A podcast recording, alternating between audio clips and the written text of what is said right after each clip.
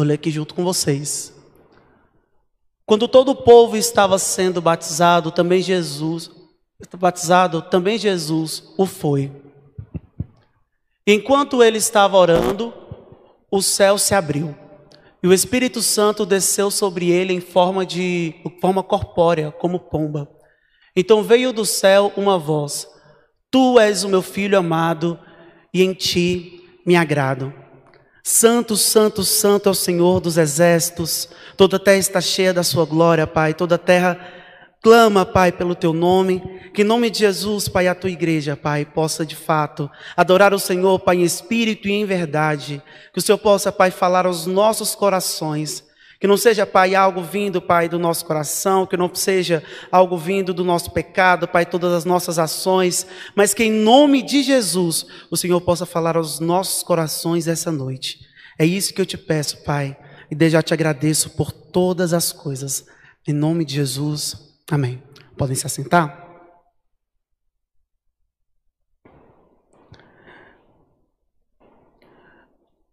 Nós estamos tendo algumas uma série, na verdade, falando sobre Jesus. Né? A gente já está aí há um tempinho, eu e Sara estamos é, levando essa série juntos, né?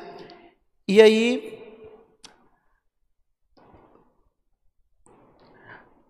Nós tivemos é, a pregação, a primeira pregação sobre o tema. A primeira pregação sobre o tema falava quem é Jesus, né? Então a gente respondeu com Sara: Jesus é o próprio Deus.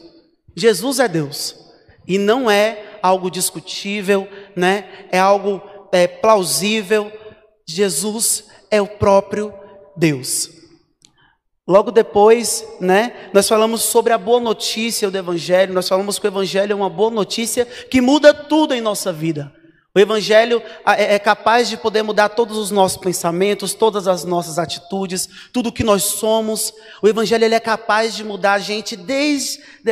A gente pode nascer de uma forma, mas o Evangelho ele olha para. ele vai ao encontro de nossas vidas, vai ao encontro de nossos corações e muda tudo. Nós passamos a ver a vida de outra forma, né? Sarinha depois, né, no, no, no sábado passado, foi falar sobre Jesus, o fato de Jesus ele ser 100% homem e 100% Deus. Então Jesus ele é 100% homem, ele veio ao mundo, ele veio em carne e osso, ele sofreu, ele foi uma pessoa, ele foi uma pessoa, ele é, sofreu por cada um de nós, ele chorou, tem um versículo só falando sobre isso, Jesus chorou, então ele foi 100% homem, mas quando ele veio, nós sabemos que ele não deixou de ser Deus. Ele continuou sendo Deus, ele continuou sendo filho de Deus, e ele não perdeu essa sua natureza divina, ele continuou sendo Deus. E hoje nós vamos falar um pouquinho sobre o batismo de Jesus. Esse texto que a gente leu agora está escrito em Lucas 3, 21, 22, tá? Ele descreve um momento maravilhoso, que é o momento do batismo de Jesus. E foi, é um evento tão importante, um evento considerado tão importante por, por, pelo por alguns próprios por Mar, Mateus, Marcos, Lucas e João, né, que eles todos falaram sobre esse evento, né? Tirando ali o momento da crucificação, a gente pode ver que todos eles consideraram esse momento um momento muito importante. É um momento muito importante na vida de todos nós, né? A gente olha para o batismo e fala, ah, o batismo a gente já tem um, uma coisa na nossa mente. O batismo serve para isso, Tiago. A gente vai entender que o batismo de Jesus tem um outro sentido né? É... O assunto ele é considerado importante pelos quatro.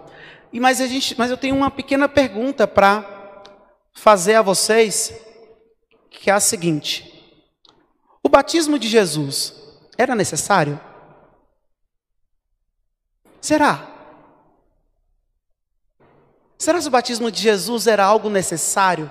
Ele precisava batizar?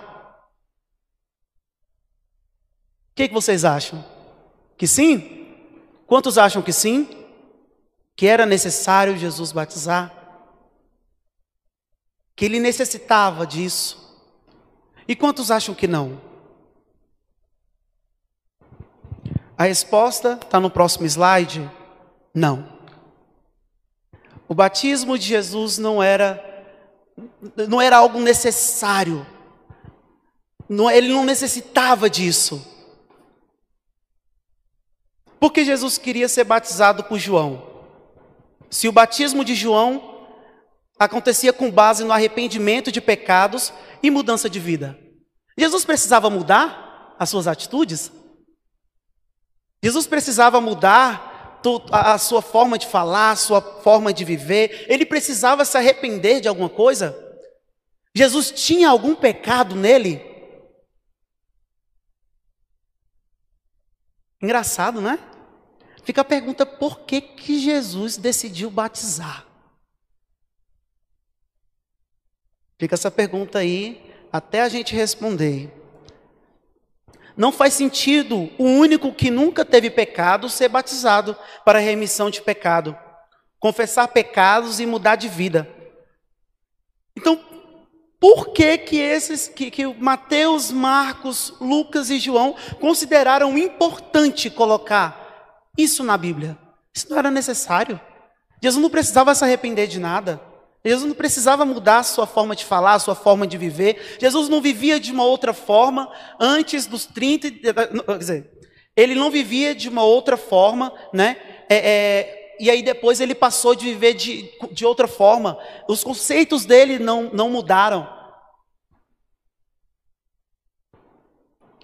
Jesus não batiza porque estava em pecado. Isso é bem claro para a gente e não tenho que contestar. Jesus não se batizou para ser membro de uma igreja e nem para tomar ceia, por exemplo, né? Eu lembro que quando eu era pequeno, eu ficava chorando para meu pai, para minha mãe, e eu ficava chorando vendo a, o gordinho desde sempre, né? Eu ficava chorando lá para minha mãe, mãe, por favor, me dá a ceia, me dá esse negócio aí que está na mão da senhora, é gostoso. E todo, eu, eu lembro que todo mês eu tinha esse negócio com minha mãe, né? Eu acho, e aí ela dava um pouquinho, né, do pão, um pouquinho ali do vinho, e brigando comigo, meu pai brigava comigo, e aí eu ficava, não, o que, que é isso? Eu quero tomar esse negócio aí, todo mundo está tomando, eu quero também. Jesus não necessitava disso. Jesus não necessitava de, de, de tomar a ceia, de poder ser membro de uma igreja, não. Uma outra afirmação que eu posso fazer é que Jesus não é e não era e jamais será um cristão. Eita, Tiago, tá gravando tudo, Tiago. Você tá doido? Vai ficar para sempre esse negócio. Jesus jamais foi um cristão. Por que, Tiago? Você tá doido? O pastor tá vendo lá na casa dele, né? Ele vai brigar contigo depois, vai vir aqui direto para a igreja falar com você. O que, que é um cristão? Vamos, vamos, vamos é, desmiuçar essa palavra. O que é um cristão? O cristão é um pecador. Primeira coisa que nós temos para afirmar sobre essa palavra: o cristão é um pecador. É uma pessoa que necessita de Deus. A palavra fala que todos pecaram e carecem e precisam da glória de Deus. Como é que Jesus ele vai ser um cristão nessa, nessa, dessa forma. Jesus ele não era pecador. Um cristão ele reconhece e confessa seus pecados. Jesus precisa reconhecer os seus pecados? Não. Porque ele não tinha pecado. Jesus ele não precisa confessar os seus pecados porque ele não tem pecado. Então Jesus ele é o próprio Deus. Jesus ele não necessita, né, ser batizado. Então, por que, por que, Tiago, que ele decide isso? Vamos ficar com essa pergunta aí.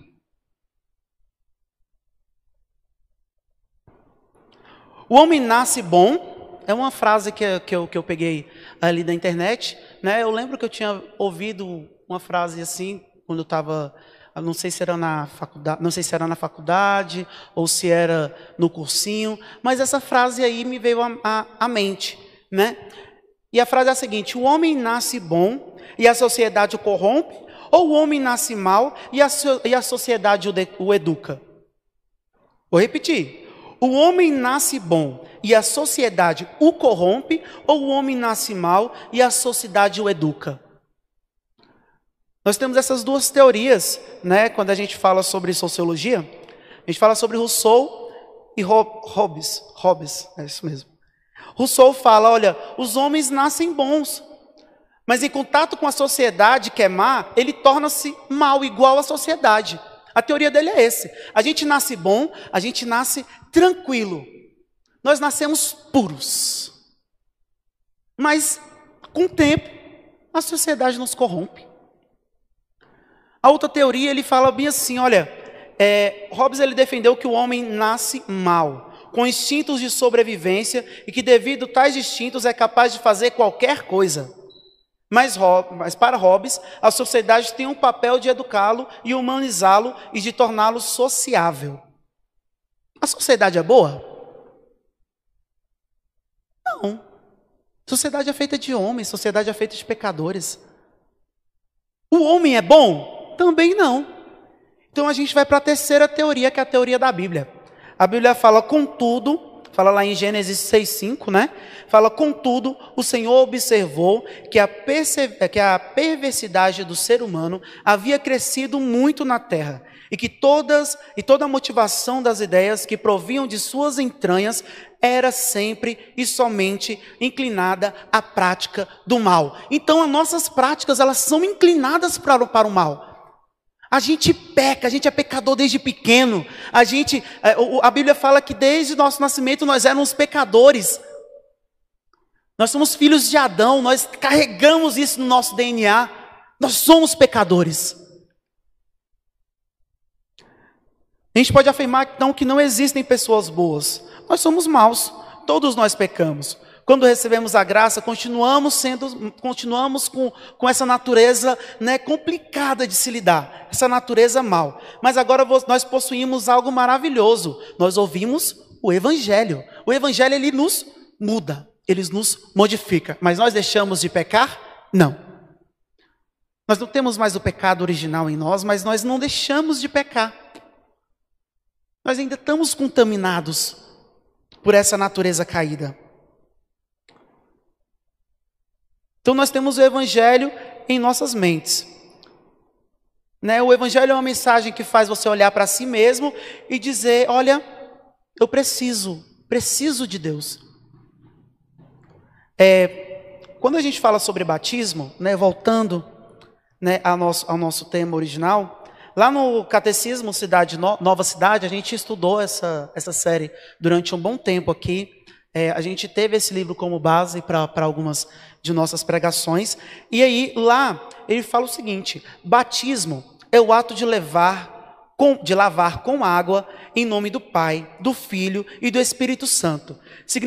significa e sela nossa adoção em Cristo, nossa purificação do pecado e nosso compromisso em pertencer ao Senhor e à sua igreja. Então, o batismo para nós é isso. Tiago, eu sempre soube. Isso aí tu não precisa nem me falar. O batismo, a gente, a gente acaba, é, nós somos adotados por Deus, né? O batismo é, é, tem esse sentido da adoção de Deus para cada um de nós, para a nossa purificação do pecado, tem esse sentido aí. Eu conheço esse sentido. Mas batismo ele não, mas Deus, Jesus ele não precisa ser purificado. Deus, Jesus ele não precisa mudar nada nele. Então fica a pergunta novamente: por que Jesus se batizou? Eu falei sobre, sobre as teorias da gente ser mal, porque nós precisamos desse batismo, nós precisamos mudar a nossa mente. Por isso eu vim com esse assunto do fato da gente ser mal. Mas e Jesus? Como fica nessa história, Tiago? Vamos lá, vamos lá que, né? Eu não estou entendendo mais é nada. Então, por que Jesus se batizou? A primeira coisa que podemos afirmar é que o batismo de Jesus é um fenômeno histórico. É algo que aconteceu ali pronto. Não é algo que vai acontecer de novo. Não é uma coisa que tipo que ah, Tiago, vai acontecer, vai acontecer alguma hora de ter uma pessoa que vai batizar igual a Jesus, com o mesmo sentido? Não, não. É um fenômeno histórico.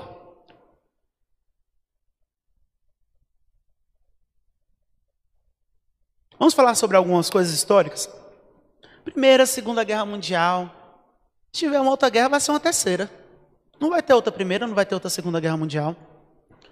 A gente tem várias coisas que a gente estuda, né, em história, nas nossas escolas. A gente estuda sobre vários, várias histórias e aquela coisa aconteceu ali pronto. Esse momento de batismo de Jesus é um momento como esse, é um momento que aconteceu ali pronto. O nosso batismo é diferente do batismo de Jesus, porque, os, porque o seu e o meu batismo muda a nossa história. O batismo de Jesus muda toda a história. É uma diferença muito grande. Estou começando a entender o que tu está falando, Tiago. Então isso quer dizer que o nosso batismo ele serve para mudar nós mesmos. E o batismo de Jesus muda toda a história? Sim. O batismo de Jesus é único, exclusivo e histórico.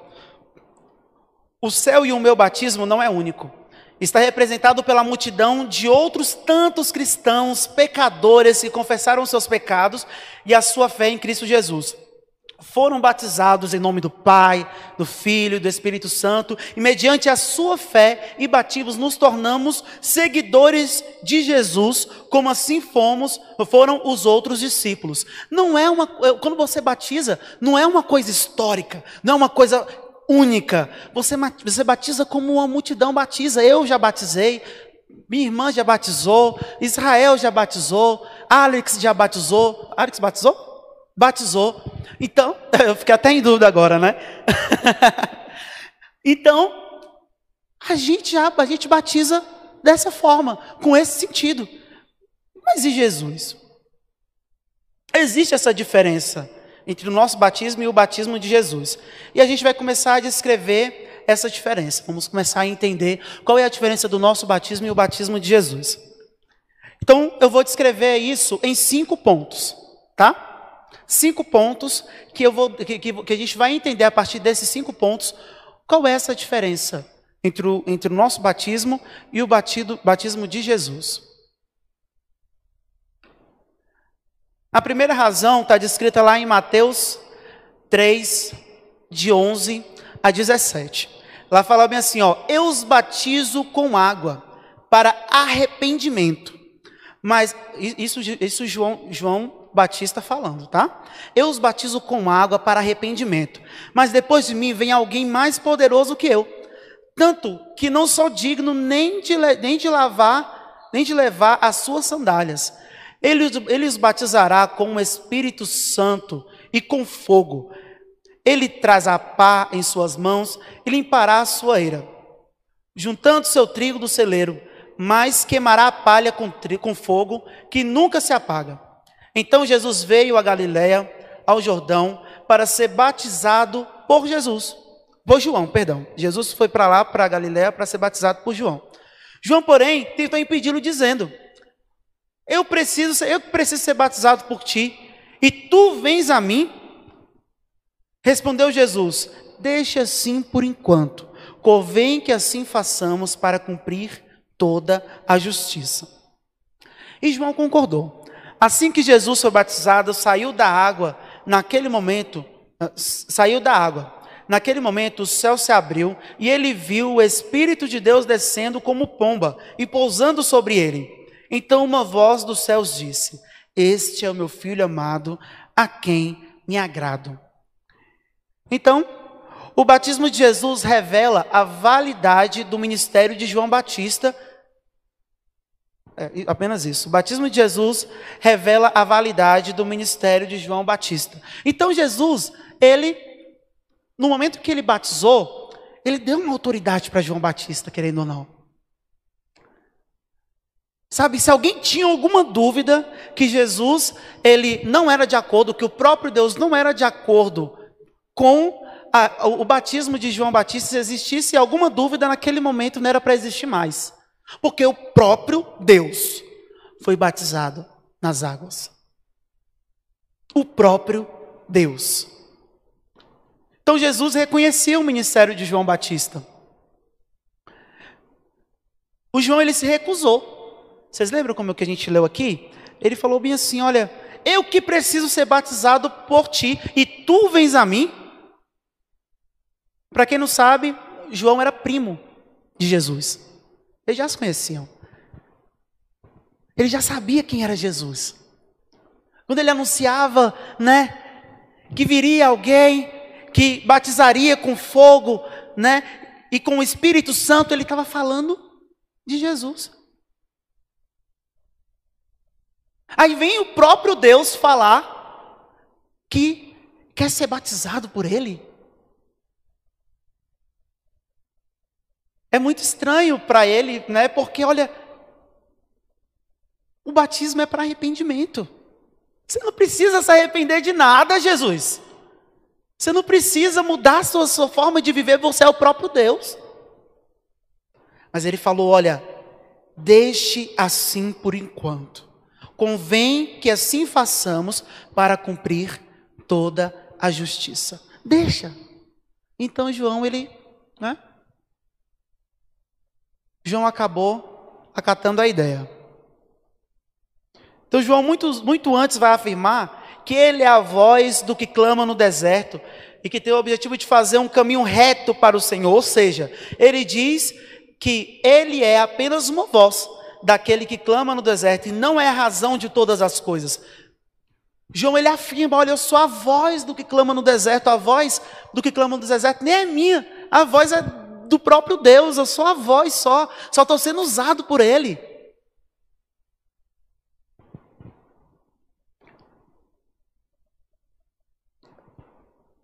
João só está preparando, está apontando para a razão de ser das coisas, está apontando para Jesus.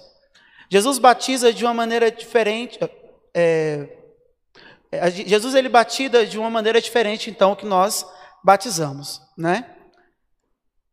Então, primeira, o primeiro ponto, como eu afirmei para vocês, o batismo de Jesus, ele representa a validade do ministério de João Batista. Vamos então para o segundo ponto. Está sendo rápido, Tiago, vai ser rapidinho hoje. Beleza? Vamos aqui para o segundo ponto. O propósito de Deus é entregar seu filho para salvar o mundo. Em Marcos 11, 9 a 11, fala bem assim: E aconteceu naqueles dias que Jesus, tendo ido de Nazaré, é, de Nazaré da Galiléia, foi batizado por João no Jordão. E logo que saiu da água, viu os céus abertos e o Espírito que, como pomba, descia sobre ele. E ouviu-se uma voz dos céus que dizia: Tu és o meu filho amado, em quem me comprazo. Olha, no paganismo, existe eh, para poder você ter o perdão dos seus pecados, na verdade não, ter o perdão dos seus pecados não, para poder aplacar a ira dos deuses, né? Eles sacrificavam animais, sacrificavam homens. Para aplacar a ira de Deus, pra, dos deuses, eles faziam sacrifícios. Necessitava fazer esses sacrifícios. Quando acontecia, né? É, é, a, a, quando a gente fala sobre aplacar a ira dos deuses, a gente está falando, por exemplo, de tempos de seca que poderiam estar tendo. Um momento em que eles estão plantando as coisas, mas as coisas não estão para colher. A gente precisa disso aqui, mas não estão para colher. Cara, os deuses estão irados com a gente. Vamos fazer um sacrifício. Então o paganismo tem esse, esse sentido aí. Olha, mas quando nós olhamos para Deus, nós também temos um Deus irado, não é verdade?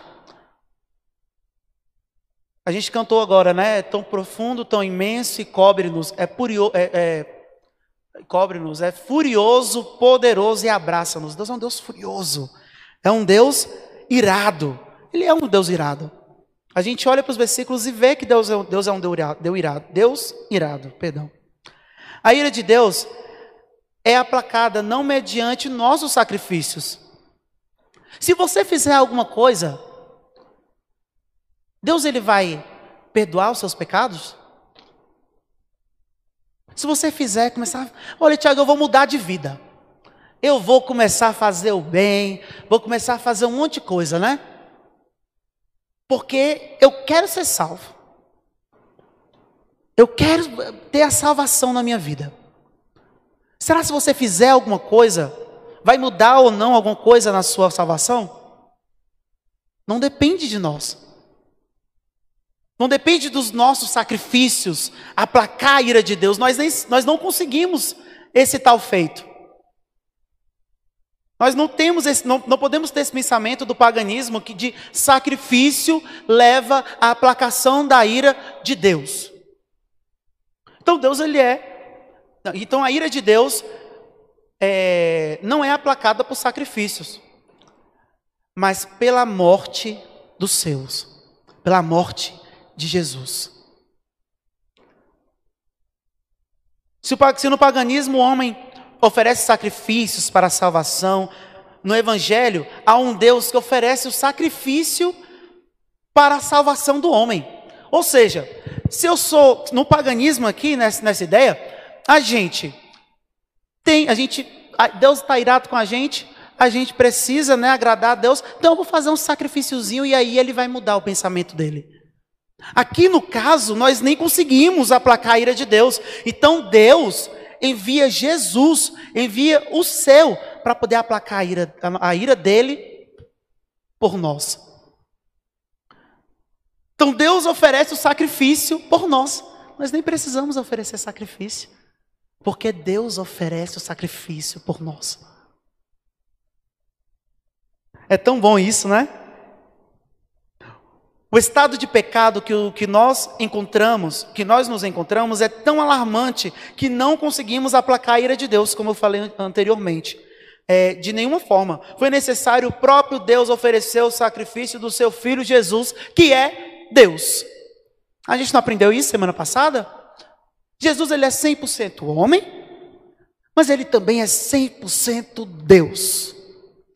Então precisava que um homem, que, que um homem, que a gente fosse, se a gente for dar uma olhada na história, quem, quem merece morrer? Nós.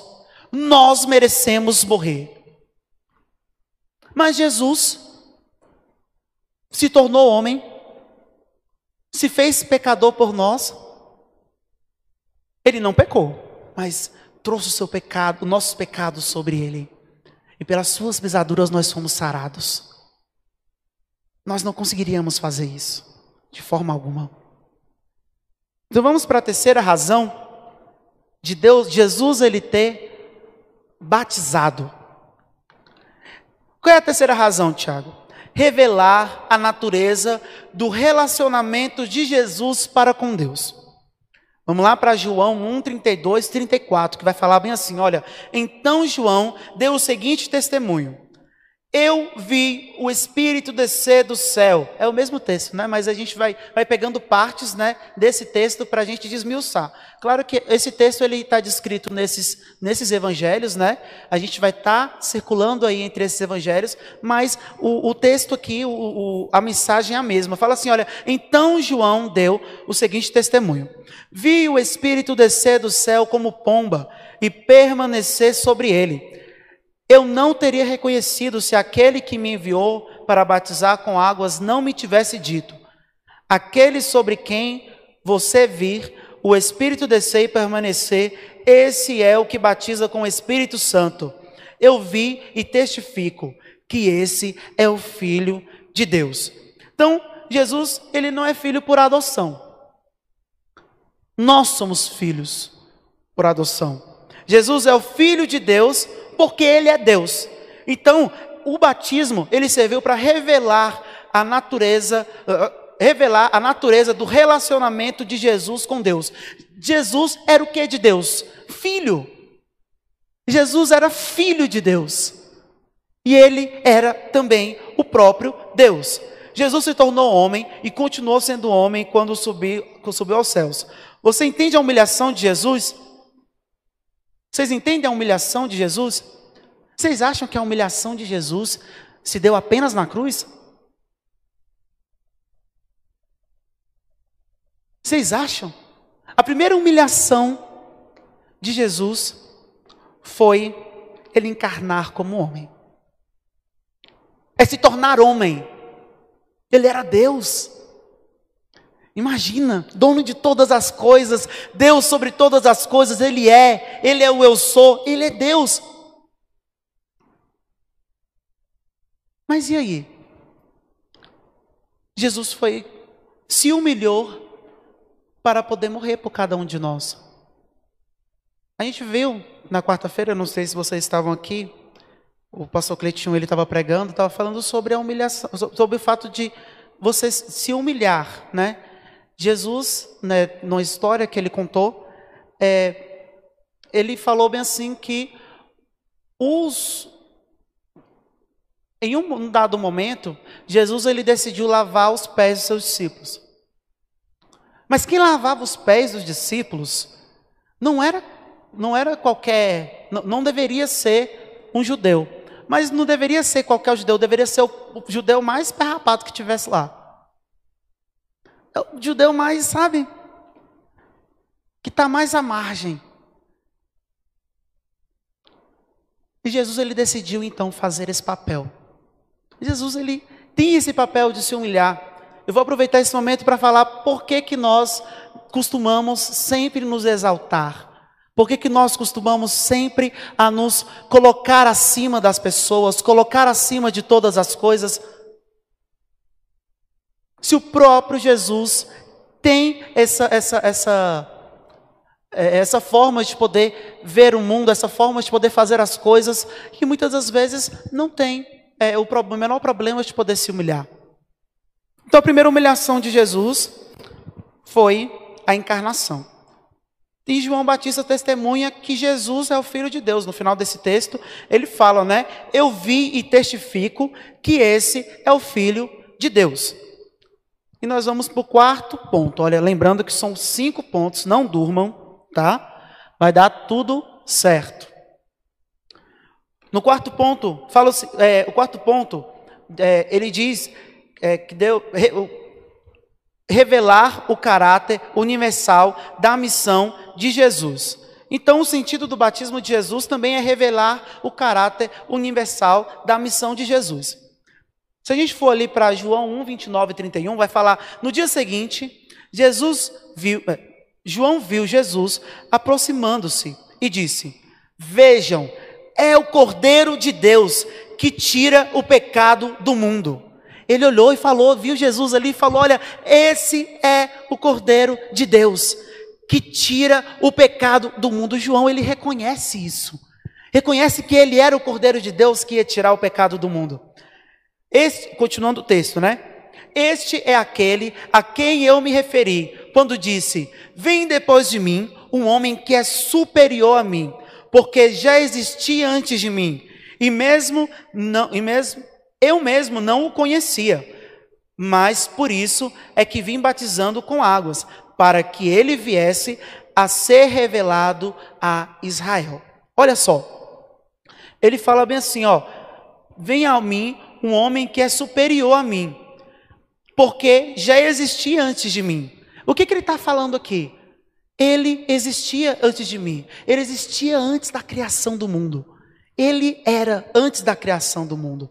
Então, é, continuando aqui os meus pontos, é, um, o primeiro ponto dessa parte fala: João está dizendo que Jesus é o cordeiro que tira o pecado do mundo. Ele que vai aplacar a ira de Deus. E esse versículo nos diz que Jesus veio para salvar aqueles que o receberam. Então, quem vai aplacar a ira de Deus? Somos nós? Não. São os nossos sacrifícios? Também não.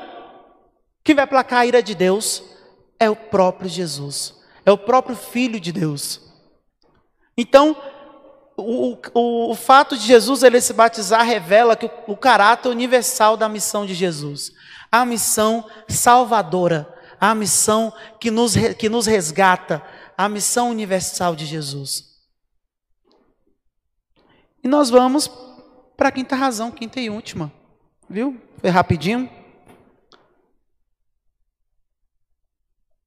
Jesus foi batizado por João, e isso significa que era importante que isso acontecesse, a fim de que ele revelasse, revelasse a si mesmo como representante de uma nova humanidade.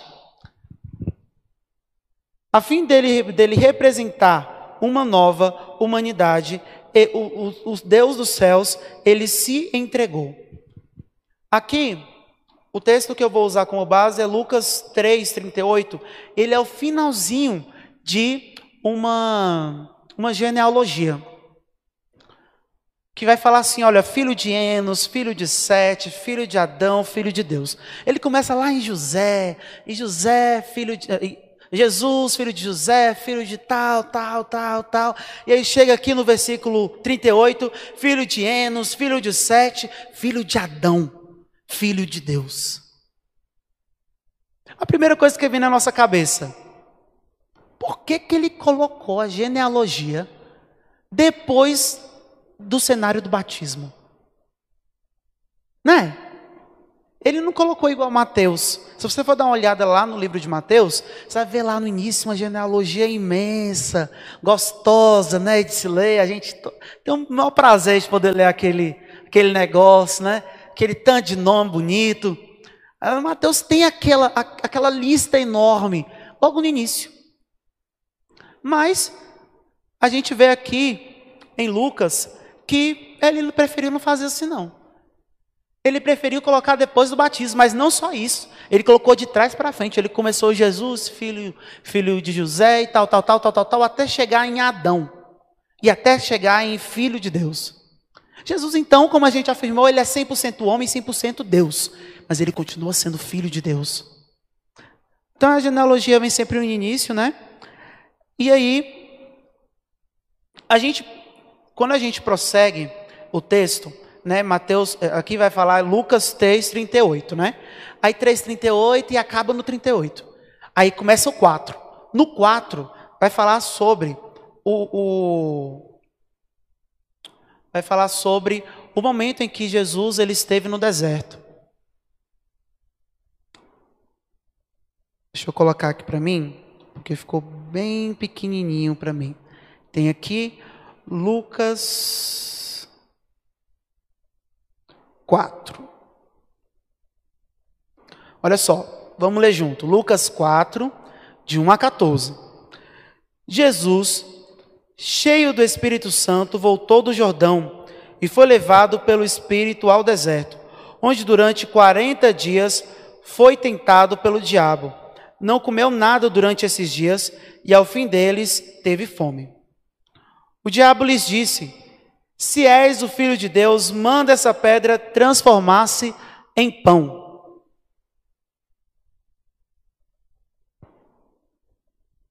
Jesus respondeu: está escrito: nem só de pão viverá o homem. O diabo o levou a um lugar alto e mostrou-lhe num relance todos os reinos do mundo. E lhes disse: Eu te darei toda a autoridade sobre eles e, todos os, e, e todo o seu esplendor, porque me foram dados e posso dá-los a quem eu quiser. E, é, então, se me adorares, tudo será teu. Jesus respondeu: Está escrito: Adore o Senhor, o seu Deus, e só a Ele preste culto.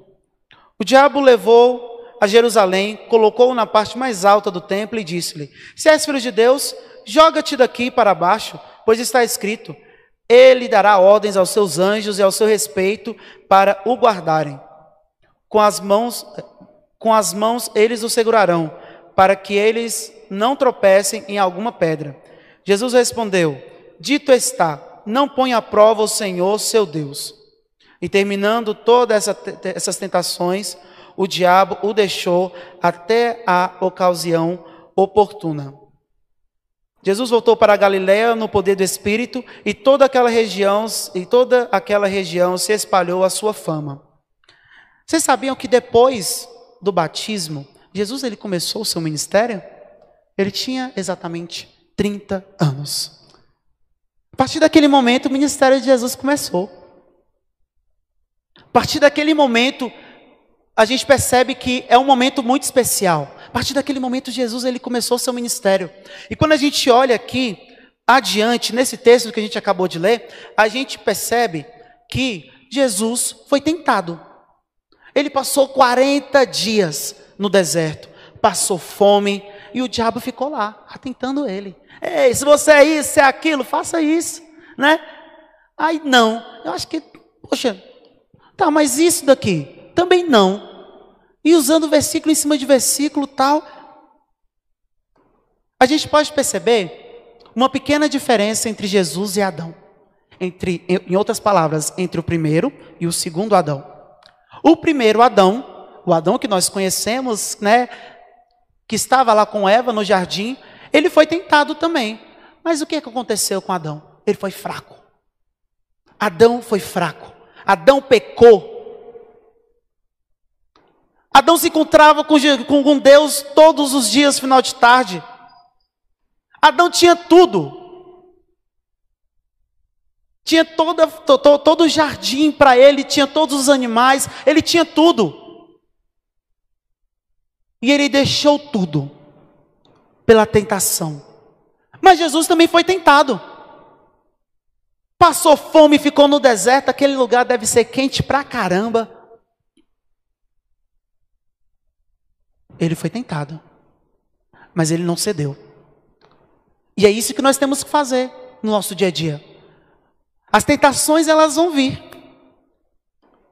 A gente tem vontade de pecar o tempo inteiro e parece que é o pecado que a gente tem aquela maior fragilidade que vai ali tentar nos atormentar, né? Ei, Tiago, e aí, tudo bom? Lembra de mim?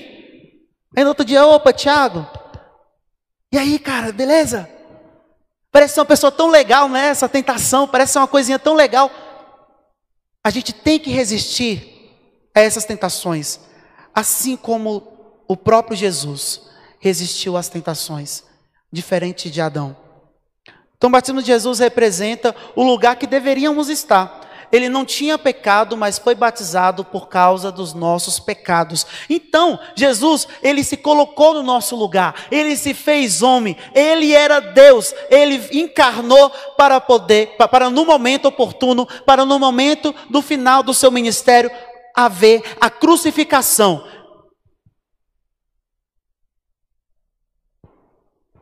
Nesse momento, em que nós vemos o batismo, nós vimos o cenário do céu se abrindo, a pombo, o, a pombo, o pombo descendo sobre Jesus, e uma voz do céu falando: Esse é o meu filho em quem me comprazo. Esse é o meu filho. O filho que eu tanto amo. A gente percebe que tem até uma a trindade aí, né? Uma observação, né? Fechando, abrindo parênteses. A gente vê então a figura do céu se abrindo, rasgando mesmo, e a figura da pomba, que é o Espírito Santo de Deus pairando sobre, sobre Jesus. E Jesus, ele não estava mais lá no meio da água, não, ele já tinha saído e ele estava orando. Então, houve essa cena. Em que o Espírito Santo, não sei se ele ficou no braço, se ele ficou em cima da cabeça voando, ele ficou, cima, ficou sobre Jesus. E, uma vo e a voz de Deus falou: Esse é o meu filho em quem me prazo. Vocês percebem que tem a trindade aí? Existiu Jesus, o Espírito Santo que estava sobre ele e o próprio Deus falando que esse era o filho amado. E esse Deus maravilhoso, esse Jesus, ele veio para nos substituir. Não podemos ser santos se não for pela graça de Deus. Tem salvação para a gente? Tem. A gente tem, tem tentações e tentações. A gente sofre dia após dia. A gente olha para a nossa vida e fala, cara, caramba, tu pecou isso aí de novo. A gente fica até com vergonha de falar com, com Deus, né? Pedir perdão. Até uma vergonha. Poxa, Deus, estou aqui de novo, é a mesma coisa. A gente tem salvação. A gente olha para a gente parece que a gente está perdido, né? Pô, mas eu vou para a igreja. A igreja salva e você sabe que só ir para a igreja não salva. Aí beleza, você tá lá um domingão, ó, tranquilo, top pra caramba, recebe lá a bênção pastoral, né? Que ninguém pode roubar, a gente, a gente fica até escondidinho assim. Fica até para poder não roubar a bênção. E aí, quando chega na segunda-feira, você peca de novo aquele mesmo pecado. Você fala, tem jeito para mim não. Quero dizer para você que tem jeito para você sim. Jesus dá jeito em tudo. Jesus é que dá o jeito na gente. Jesus é que muda toda a nossa história, o Evangelho muda toda a nossa história. E ele, ele, e ele está dando a mim e a você o único caminho pelo qual podemos resistir às tentações pelo amor ao Pai. Quando nós amamos a Deus sobre todas as coisas e ao próximo como a nós mesmos, nós não precisamos se preocupar tanto não. Se a gente segue esses dois, está tudo certo. Quando nós consideramos o nosso próximo ali maior do que nós, né? Quando nós consideramos o nosso próximo como a nós mesmos, nós passamos a fazer de tudo para poder não fazer essa pessoa pecar, para poder não ser motivo de pedra de tropeço para essa pessoa. Nós passamos a amar essa pessoa. E quando nós olhamos para Deus e amamos Ele de todo o nosso coração, de toda a nossa força, de todo o nosso entendimento, quando nós amamos a Deus, a gente não precisa ficar se preocupando muito com, com tentação, não, porque a gente vai resistir à tentação. Porque a gente está buscando constantemente agradar a Deus. Quando nós buscamos constantemente agradar a Deus, pode ficar tranquilo. A tentação vai ser, não vai ser tranquila, mas Deus ele vai te ajudar. Você vai procurar agradar a Deus. Por amor ao Pai, deixa o pecado. Por amor ao Pai, resista às tentações. Por amor ao Pai, obedeça a Jesus. Por amor ao Pai, obedeça a palavra de Deus. Por amor ao Pai, se renda a Jesus. Que nós possamos nos render a Jesus constantemente em nossas vidas. Amém? Vamos abaixar nossas cabeças? Senhor meu Deus, o Senhor é grande. O Senhor é tudo em nós, Pai. Nós não merecemos, Pai, o seu amor por nós. Muito obrigado, Senhor, por, por ter enviado o seu único filho para poder nos salvar. Às vezes nós nos acostumamos, Pai, com essa, com essa história, com essa ideia. Mas nós não, nós não podemos, Pai, nos acostumar, nós temos que olhar para isso de uma forma grandiosa, nós temos que olhar para Cristo de uma forma em que nós olhamos para Cristo, olhamos para nós, nós vamos começar a perceber que tem muita diferença. Que nós possamos, Pai, em nome de Jesus, moldar os nossos padrões para os padrões de Cristo, que possamos servir, que possamos ser servos, que em nome de Jesus o Senhor possa ir ao encontro dos nossos corações que possamos, Pai, adorar a esse Deus que é grande. Pai, eu te agradeço, Pai. Te agradeço pelo teu tão grande amor por nós. Porque esse momento de batismo, nós entendemos que o batismo de Jesus mudou toda a história. Nós entendemos, Pai, que nós, no batismo de Jesus, nós podemos olhar para Jesus e falar: Santo és tu, porque o Senhor tomou o nosso lugar. Muito obrigado, Senhor, pelo teu amor por nós. E que em nome de Jesus, o Senhor possa, Pai, abençoar a cada um de nós essa noite. Em nome de Jesus. Amém.